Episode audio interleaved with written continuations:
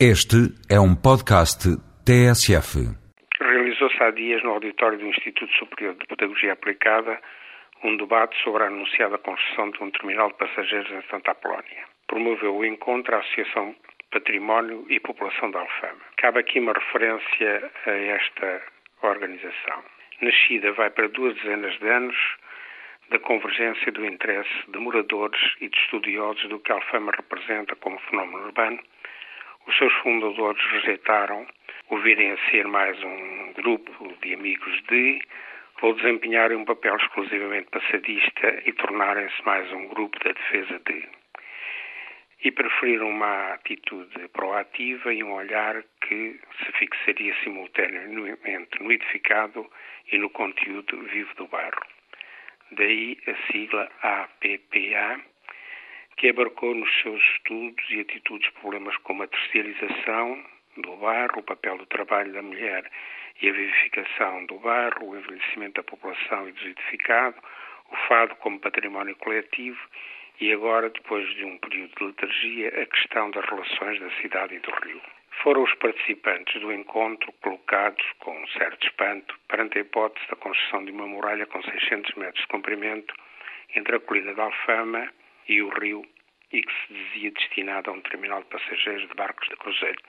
Nessa espécie de método de sopa de pedra, aí se instalariam funções muitos para além das que um terminal daquela natureza exige. Porque estes são normalmente estruturas reduzidas de qualidade arquitetónica reconhecível, que servem de imediata imagem da cidade que se pretende visitar e com um grau de funcionalidade que permita uma rápida e cómoda passagem da cidade flutuante que chega à cidade que acolhe. Feliz a cidade como Lisboa, que depois de generosamente se mostrar a quem ela chega por mar, num espetáculo que na Europa só terá igual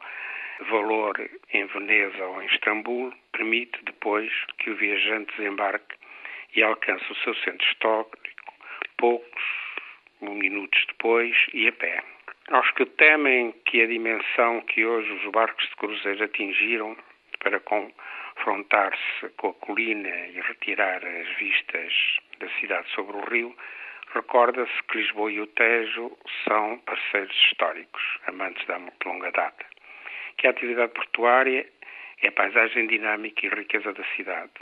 que um barco acostado é um cenário mutante, que barcos e cidades são ambos objetos artísticos. Problema do ordenamento da faixa litoral de Lisboa, a doca pesca, a embocadura de Val de Alcantre, ser ou não ser legítimo e coerente colocar uma torre com dezenas de andares, por mais elegante que seja, signé por um badalado estilista da arquitetura, entre o Mirador de Santa Catarina, a, Bela, a Boa Vista e o Rio,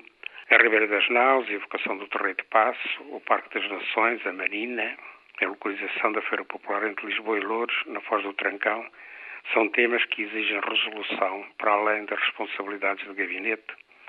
e a partir da população de todos os lisboetas, como já fizeram os da Alfama e também os de Alcântara, e mais os habitantes da margem sul que olham Lisboa e mais todos os outros, incluindo os que nos visitam.